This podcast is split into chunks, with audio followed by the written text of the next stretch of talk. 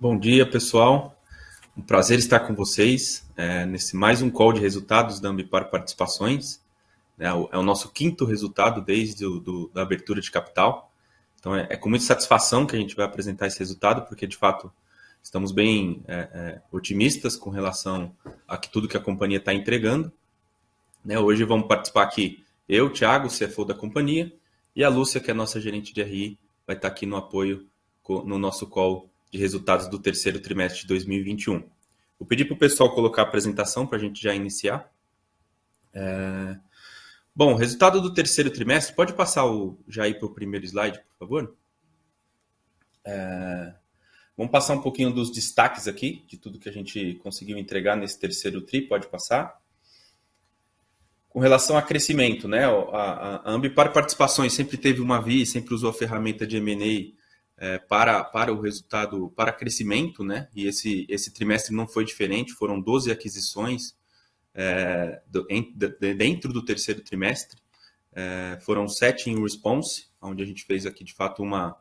É, e aqui algumas novidades, né? Que foi uma empresa na Colômbia, também teve uma empresa no Brasil, né? A parte da Control Park faz toda a parte de prevenção e mitigação de riscos ambientais com relação a áreas degradadas, enfim, alguma parte de, de licenciamento ambiental, tem muita sinergia com a Ambipar Response. E continuamos, é claro, com o nosso crescimento na América do Norte e, na, e, e no Reino Unido. A gente vai passar um pouco mais de detalhe um pouco mais para frente. E na Environment também, a gente segue firme nas nossas aquisições. Né? Nesse terceiro TRI, a gente já está aí é, é, com, com bastante aquisição entregue, no caso da Biofílica, da Drypol, da Suprema, da Siricompany, a gente também vai passar um pouco mais em detalhe o racional dessas aquisições. Em termos de desempenho financeiro, né, nós divulgamos ontem o resultado, foi uma receita é, recorde, obviamente, porque temos apresentado um crescimento muito forte ao longo do tempo, então 616 milhões é, de receita líquida, um crescimento de 250% com relação ao mesmo período do ano anterior, um EBITDA de 161 milhões, né, um, um, uma margem de 26%, é, 114 milhões acima do terceiro TRI de 2020, e um lucro líquido de 44 milhões, a gente também vai passar um pouco mais no detalhe mas de fato um lucro líquido muito forte, vis-à-vis que a gente, é, é, no final do segundo trimestre de 2021, fizemos a captação de algumas dívidas para o crescimento inorgânico principalmente. Então, de fato, um, também um lucro líquido bem interessante vis-à-vis essa tomada aí, de, essa alavancagem que a gente fez. Pode passar para o próximo, por favor? Aqui falar um pouco das aquisições da Ambipar Response. Né, como eu comentei, seguimos forte com o plano é, da América do Norte. Então, é, estamos aí já em 24, com 24 bases em 12 estados. Né? Esse trimestre a gente fez a aquisição da SWAT, que tem bases no estado de Michigan e Dakota do Norte. Né? Tem 19 anos de atendimento de emergência, um pessoal é, que já tem aí um, um know-how muito forte, né? E a gente, vamos relembrar aqui, as, as, as aquisições de response sempre seguem aquela, aquele padrão, né? São empresas pequenas, regionais, que a gente é, é, é, depois leva toda a estandarização, padronização da, da nossa é, é estrutura de emergência para é, conseguir atingir todos os modais de transporte. também tivemos a, a, uma novidade muito boa, que é a aquisição da Pierce. A Pierce faz a parte de L1, que é o atendimento telefônico, né, algo que a gente já, um target que a gente já vinha olhando há um bom tempo, né, e já, e já estávamos muito ansiosos para acontecer e aconteceu. É, atende milhares de ligações ao ano, então com certeza vai gerar bastante lead para as companhias e essa, essa estrutura que a gente está montando, essa capilaridade forte que a gente está montando na América do Norte. Também teve lá no Canadá a, a Emerge a Linux, né, que tem bases no, no estado de, de, British Columbia e Alberta. Né, então a gente também já tinha algumas bases nesse, ali na divisa com os Estados Unidos e agora também vamos reforçar isso, estamos reforçando né, com, a, com essas duas aquisições. Então, a América do Norte segue o plano, a gente segue firme é, naqueles estados prioritários que a gente vinha apresentando para vocês faz um tempo. Né, se a gente olhar, aqui já falando um pouquinho de receitas, é, na, na, América do Norte teve um crescimento muito forte e é, 5% foi orgânico. Tá? Então, além, obviamente, dessa avenida de crescimento inorgânica, a gente também tem um crescimento orgânico forte, mostra que é, esse plano né, do, da padronização e estandarização está funcionando muito bem. o pessoal tem se conversado bastante, as, as companhias que a gente tem adquirido naquela metodologia de manutenção do CEO, para obviamente respeitar é, é, a regionalidade do negócio. Tem dado muito certo, a gente tem crescido das que a gente já adquiriu ao longo de 20 e começo de 21, tem também apresentado um crescimento orgânico. Então, o plano está tá sendo executado com sucesso. É, também tivemos a, a, aquisição da Lihane, que tem base na Irlanda do Norte, né? Então a gente está é, é, muito forte no Reino Unido, continuamos o plano. A Lihane aí tem uma história de 45 anos, um know-how muito forte, né? Muito parecido com a Broy My Response, que nós compramos na época, né? É reconhecido e tem uma reputação muito forte no Reino Unido.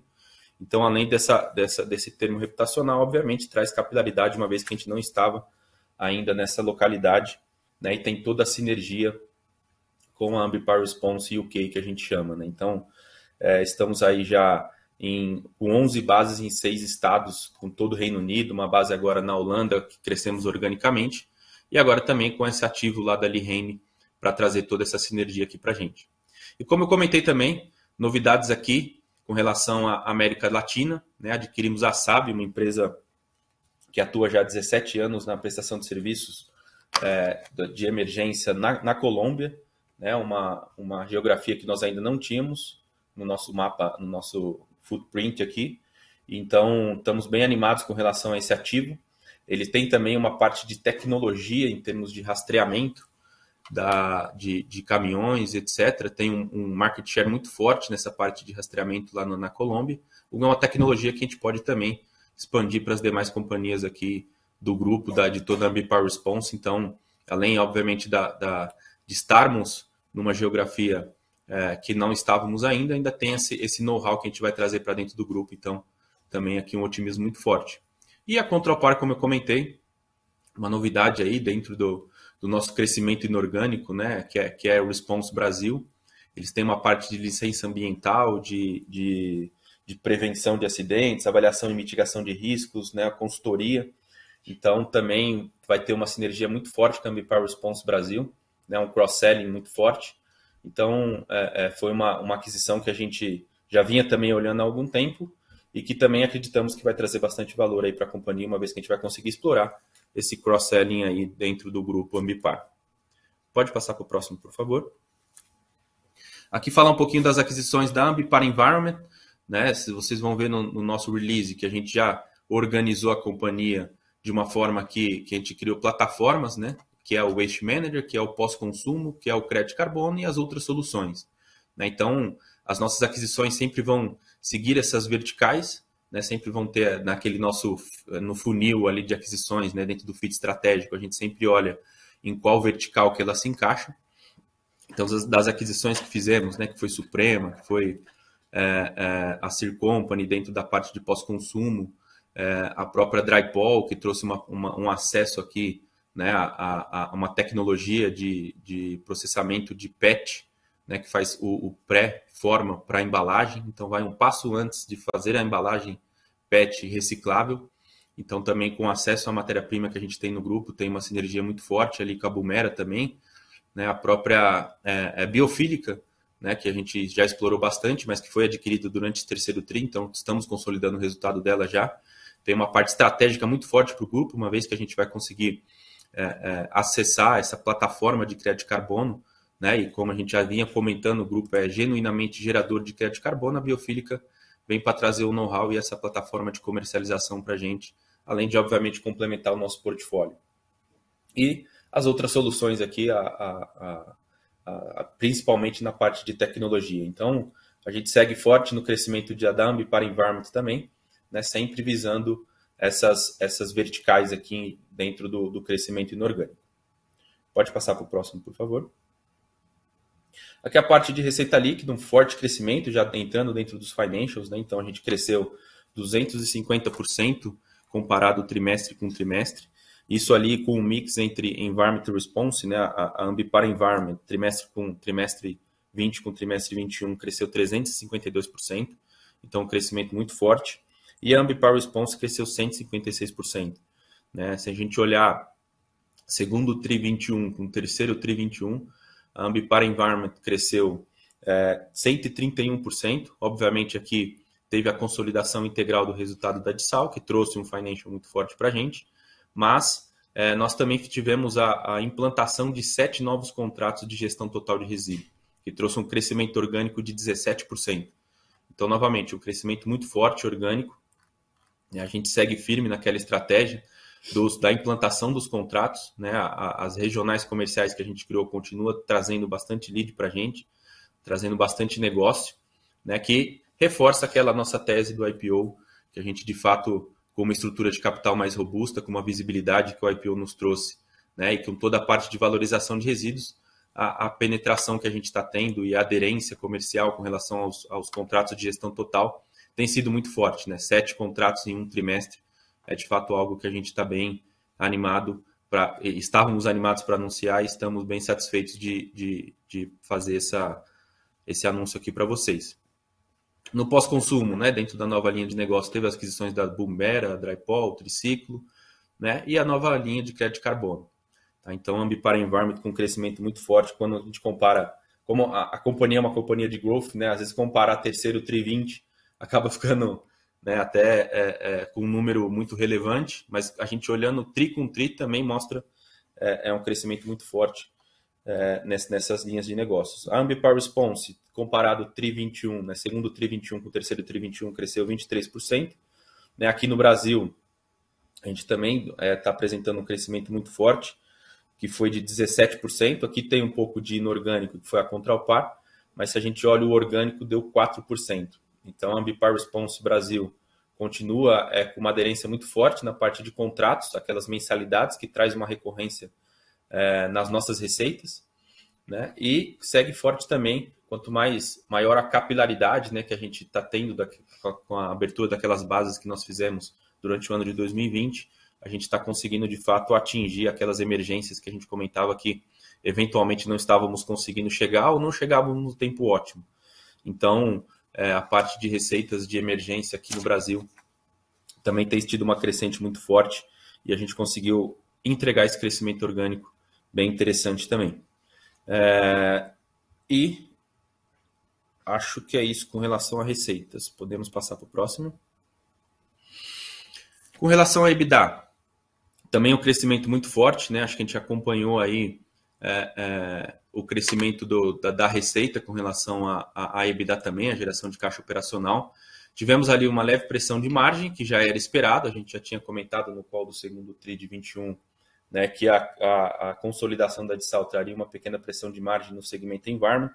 Se a gente olha aí no terceiro TRI 21, a Environment apresenta um resultado de 24,5%, né, então já, já era esperado, mas a gente tem aquele plano dentro da Dissal né, de, de crescimento forte, escalabilidade, principalmente na parte aí de, de DNA, que a gente vai ter uma, uma, uma diluição é, nos próximos anos aí, que a gente aguarda é, e espera ser bem, bem é, suavizada para a gente conseguir chegar, voltar ao patamar de 26, 27%, como a gente sempre, sempre apresentou. Na parte de response, né, uma, uma margem crescente, né, que demonstra, como eu comentei, que as aquisições, a gente está conseguindo integrar as aquisições, principalmente na América do Norte, né, trazendo crescimento Brasil, um mix ali, também Reino Unido surpreendendo bastante com relação a crescimento. A gente está conseguindo, é, é, como é um business de escala, é, trazer ganhos de margem, a gente acredita que isso vai, vai se perdurar ao longo do tempo. E quando a gente olha o acumulado, de fato, um crescimento muito forte, de, é, é apresentando aqui uma EBITDA de 331 milhões. Pode passar, por favor? Em termos de lucro líquido, como eu comentei, né, é, tem aqui, quando a gente olha TRI 20 né, com TRI 21, um crescimento. Obviamente, se a gente relembrar aqui o terceiro TRI 20, teve um evento não recorrente, que foi a, o pré-pagamento das dívidas pós-IPO. Né? Então, de fato, foi um tri que o lucro líquido foi um pouco é, é, é, sensibilizado ali por conta dessa, desses pré-pagamentos, mas se a gente olha com relação ao segundo TRI 21, teve um leve crescimento. E ainda, como eu comentei no início, se a gente leva em consideração que o meu resultado financeiro né, foi bem penalizado aí por conta das, das, das da alavancagem que nós fizemos né, para essas aquisições, principalmente de Dissal e as demais de Environment, a gente ainda apresenta um, um, lucro líquido crescente. Então, demonstra que a nossa margem operacional de fato sustenta aí um crescimento forte e a gente está muito otimista com relação ao futuro e com relação a esse lucro crescente. Pode passar, por favor? A parte de endividamento. É, de novo, né, a gente fez, fez a tomada de dívidas aí no, no, em, no final do, do, segundo TRI de 21, começo agora do terceiro TRI de 21 também. É, ainda assim, estamos apresentando aqui, se a gente anualiza o nosso EBITDA, pegando o terceiro TRI 21 vezes 4, chegando no EBITDA de 644 milhões. Lembrando que algumas aquisições que nós fizemos durante o terceiro TRI 21 estão parciais, então a, a, a, aqui esse EBITDA né, acaba ainda não sendo provavelmente um, um, o EBITDA anual, que seria o anual, né? então a gente ainda aqui sendo conservador, apresentando esse EBITDA vezes 4, uma alavancagem de 2,4%. Então, a gente está bem tranquilo com relação à alavancagem, apesar de ter feito essas tomadas de dívidas. Né? A gente é, acredita que o patamar ideal é duas vezes e meia, podendo chegar a três temporalmente, como a gente sempre comentou. Então, ainda estamos é, bem tranquilos com relação à alavancagem e temos aí espaço de balanço para, eventualmente, se necessário for, é, fazer novos, novas é, é, tomadas e continuar crescendo no curto prazo. Pode passar, por favor. Aqui, em termos de retorno, né, então, de novo, né, impressionante como a gente conseguiu aqui no segundo TRI 21, como a gente comentou, né, onde eu é, é, consolidei todo o capital empregado de Dissal né, e não tinha capturado no PAT ainda, é, um, um, um ROIC atrativo de 17,7%. Né, agora eu estou começando a, a, a tomar né, o resultado dessas companhias que estão sendo adquiridas, então se a gente olha no PAT LTM ali, é, ainda tem a, as consolidações proporcionais, ou seja, nem normalizamos aqui, nem fizemos vezes quatro o trimestre, né? É, é, o LTM mesmo. Ainda assim, um ROIC muito forte de 18,9%. Então, de fato, quando a gente olhar isso aqui é, para frente, também temos uma perspectiva muito forte com relação ao nosso retorno sobre capital empregado. Pode passar, por favor. E aqui também fizemos exercício de pro forma, né? Acho que, como, de novo, né, a companhia tem aí uma, é, uma parte muito forte aí de crescimento, acho que vale esse exercício pro forma. Então, a gente pegou aqui, sendo conservador de novo, o resultado do terceiro TRI né, e fizemos vezes 4, então chegamos a um anualizado aqui é, com relação a isso, onde apresenta aí um KIGER de 85,7% de, 18, de 2018 para 2021. Então, um crescimento fortíssimo e que a gente é, é, é tem muita é, otimismo aí com relação a, a, ao que vamos entregar aí para os nossos investidores. EBITDA com manutenção, se a gente olhar o crescimento de receita 85,7, se a gente olhar o EBITDA 84,9, né? Então, é um, é um crescimento com manutenção de margem, o que também justifica aí o, o, o ROIC também é, é, sendo sempre no patamar ali de 20%. E o lucro líquido crescendo 64,9%, então ainda que a gente tenha aí essa, essa alavancagem no terceiro TRI, como a gente comentou, pegamos o terceiro TRI vezes 4, ou seja, já com o resultado financeiro é, considerando essas dívidas, ainda assim um crescimento muito forte de lucro líquido de 64,9% ao ano, que se compara se 2018 com 2021. Pode passar, por favor? É isso, pessoal. Rapidamente, acho que a gente pode abrir para perguntas e respostas, né? A Lúcia vai passar aqui para a gente com o pessoal as dúvidas e a gente vai, ao longo do call aqui, é, é, tirando todas as dúvidas, fiquem à vontade para fazer as perguntas. Bom dia, pessoal. Acho que a primeira pergunta é do André, do Santander. E ele queria, Thiago, vocês poderiam comentar qual é o plano de funding para as, para as futuras aquisições? Gostaria de ouvir também mais sobre o crescimento da margem EBITDA em response. Quanto desse ganho foi resultado de variação cambial? Ótimo. Obrigado, André, pela, pela, pela pergunta. É, o plano de funding a gente ainda está estudando, né? Obviamente é público, a gente é, é, suspendeu o IPO da Ambipar Environment, né? Por questões de mercado. É, então, estamos aguardando aí um melhor momento para a retomada disso.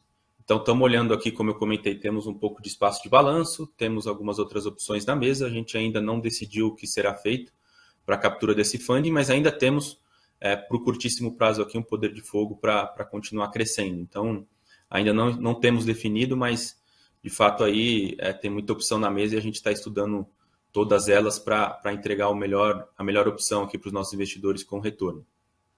É, com relação à margem de response, né, como eu comentei, teve um crescimento muito forte lá fora, aqui no Brasil.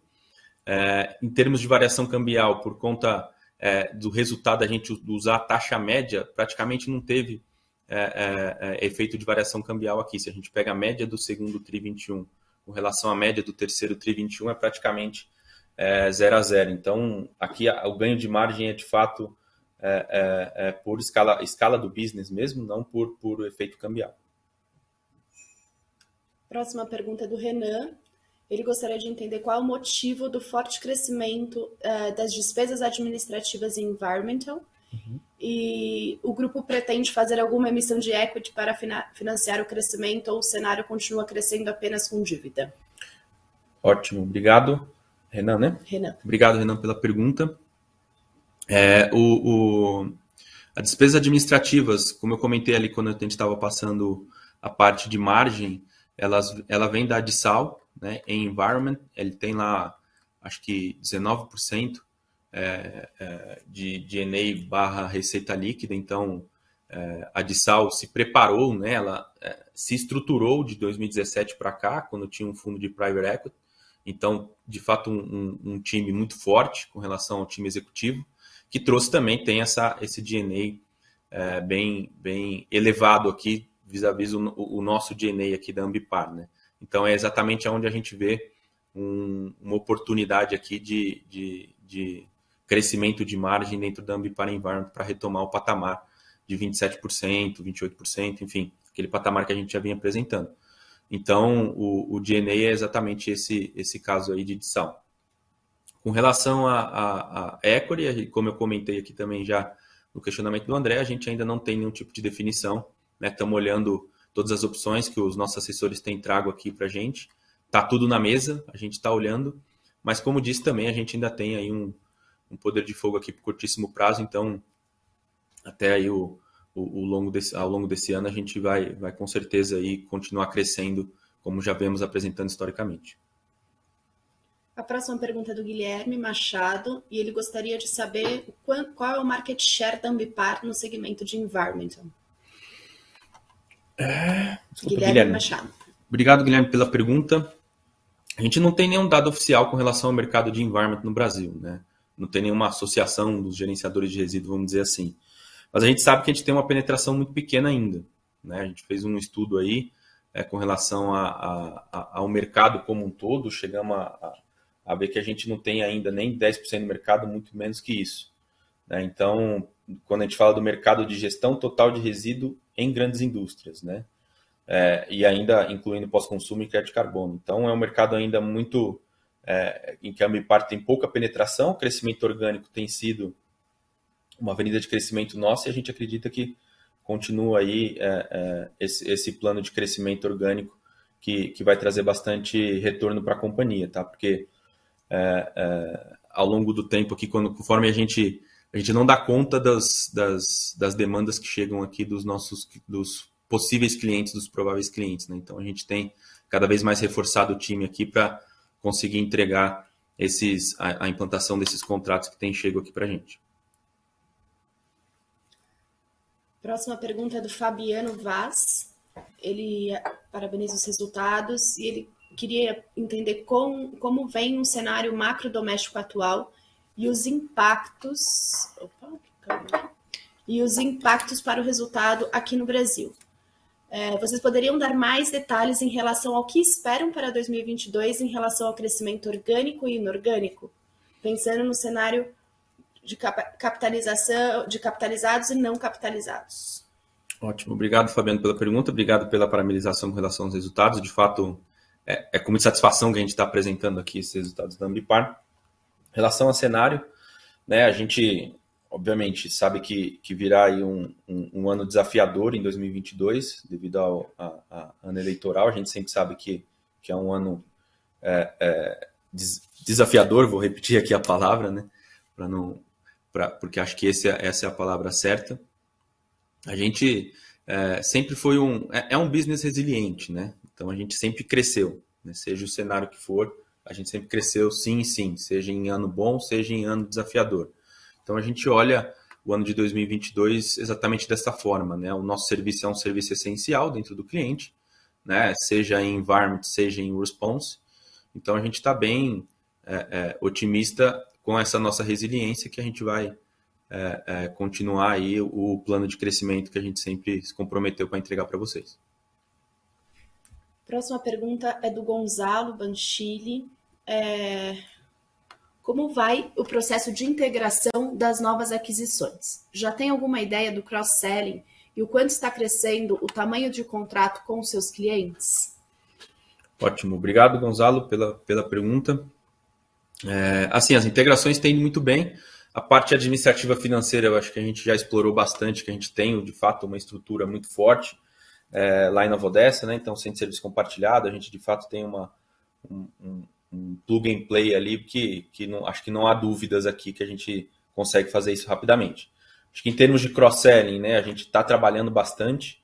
Né, estamos aí com, com um workshop marcado para esse ano ainda, com todos os, os, os heads dos negócios aí, para a gente cada vez mais ir explorando tudo isso. Né, cada vez que a gente é, é, se encontra, né, vezes, essa semana mesmo estávamos aqui com o pessoal da, da plataforma de pós-consumo, é impressionante como surgem ideias e negócios, né? É, não só para essa plataforma, mas olhando sempre o grupo como um todo, né? Não só de environment como response. Então a integração tem sido muito boa, né? A gente tem conseguido colher bons frutos, né? Vis-a-vis o resultado da Ambipar Nordeste, da própria Boomer, enfim. Acho que a gente está conseguindo aí explorar bem, mas ainda há muito a ser explorado.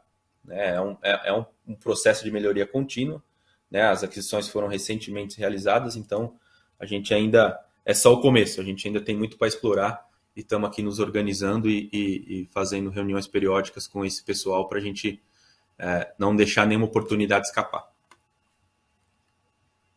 Próxima pergunta é do Wagner, da Quantitas. Podem comentar um pouco sobre o CAPEX do trimestre? Os números vieram maiores e gostaríamos de entender o quanto disso está ligado a novos contratos de Response e da ESG, e quanto foi o CAPEX de manutenção.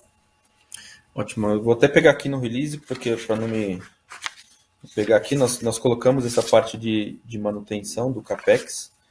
É, e obrigado, Wagner, pela pergunta. É, a gente tem, continuamos com aquele plano, né? Acho que é bom destacar, de fato, o CAPEX veio é, é com, com um valor aí relevante. A gente continua com aquele plano, continua o mercado de equipamentos é, com um pouco de dificuldade com relação à, oferta. É, então a gente continua fazendo antecipação de algumas aquisições, né, e criando aquele buffer lá no, no em Nova Odessa de equipamentos, exatamente para dar conta de toda a parte de implantação que a gente tem, dos contratos que a gente tem ganho. Né? Então, ó, o CAPEX de renovação foi em torno de 25 milhões no trimestre de environment e o de antecipação dessas compras né, em torno de 35 milhões. Né? Então, demonstra que a gente continua aí é, com esse planejamento. Tem dado muito certo, acho que é o plano correto, além da gente é, é, não ter o, o, tem esse problema de oferta-demanda de equipamentos, e, incluindo caminhões, etc. Também a gente consegue garantir preço, né? A gente tem tido aí um problema muito forte inflacionário, obviamente por conta é, é, do, do, de oferta barra demanda, e a gente tem conseguido aí negociações bem interessantes, uma vez que a gente consegue aí é, é uma, um, temos o, o, a característica de frotista, né? Então a gente está conseguindo de fato fazer compras é, bem interessantes. Em response, nós tivemos algumas aberturas de bases né, aqui no Brasil, né, um pouco de base que cresceu, e a gente vai passar um pouco mais o detalhe para vocês, foi é, é, vinda inorgânico a partir da Contralpar. E lá nos Estados Unidos e Reino Unido, a gente tem feito CAPEX, principalmente com relação a padronização e estandarização das operações que a gente tem adquirido. Em termos do Chile, a gente tem também a parte aí de novos contratos, principalmente outsourcing, que é onde eles são fortes lá. Então, é, resumindo, o CAPEX foi feito no trimestre, é, qualitativamente foi isso. Próxima pergunta é do Sérgio Goldman. Faria sentido vocês entrarem no segmento de Waste to Energy?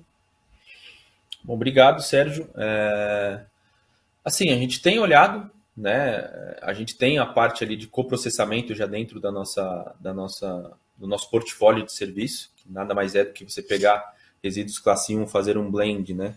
E, e, e produzir energia pra, principalmente para fornos de cimenteira. Então é algo que a gente já faz. E a gente tem olhado, tá? Mas não está agora no, dizer, no plano aqui de, de curtíssimo prazo, não tem nada com relação a, a isso, a não ser o coprocessamento que já está no nosso portfólio. Próxima é do Ali Nasser, da Capitalo. Bom dia. Pensam entrar com mais força no business de aterros a fim de, de originar resíduo plástico para Bumera? Obrigado, Ali. Bom dia. É, não, não, não temos nenhuma pretensão de, de investimento em aterro. Né? O nosso lema aqui é aterro zero, inclusive. É, a, a Bumera, né? essa, essa captação de resíduo da Bumera, a gente acredita que a parte de, de aterro não trará uma captação de qualidade com relação à matéria-prima para a Bumera. Né? Então, o Guilherme sempre fala isso, fala ó, o resíduo que vem, que, dessa estrutura que ele criou de cooperativas, é um resíduo muito mais nobre, que já vem já separado e muito mais limpo. Né? Então, a gente vai continuar com esse plano.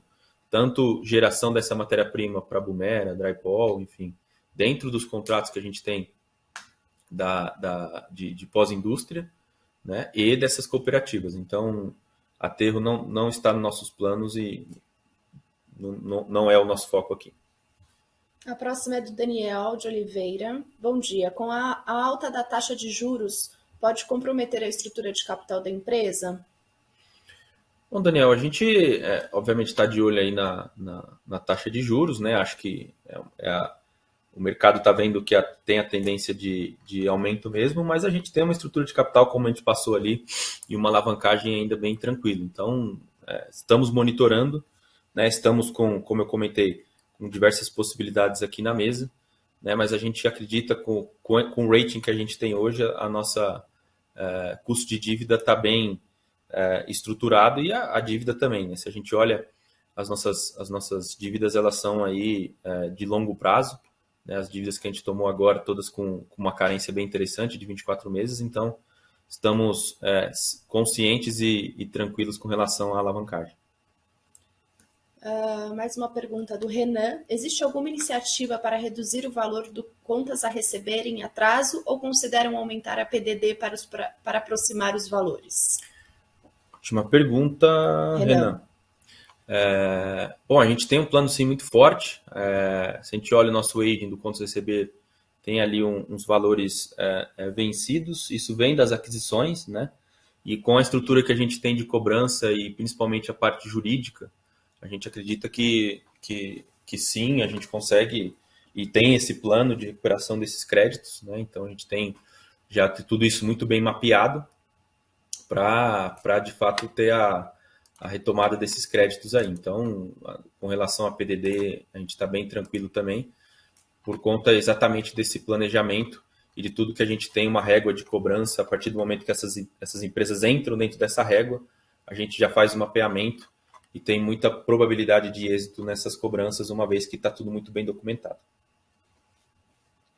Bom, acabaram as perguntas. Só, só isso? Ótimo, a gente agradece, pessoal, pela, pela presença de todos. Né? De novo, estamos bastante satisfeitos com o resultado né? e esperamos aí é, é, nos ver no futuro próximo aí, no próximo, nossa próxima call de resultado, que será no começo do ano de 2022, com, com boas notícias. Muito obrigado, até mais.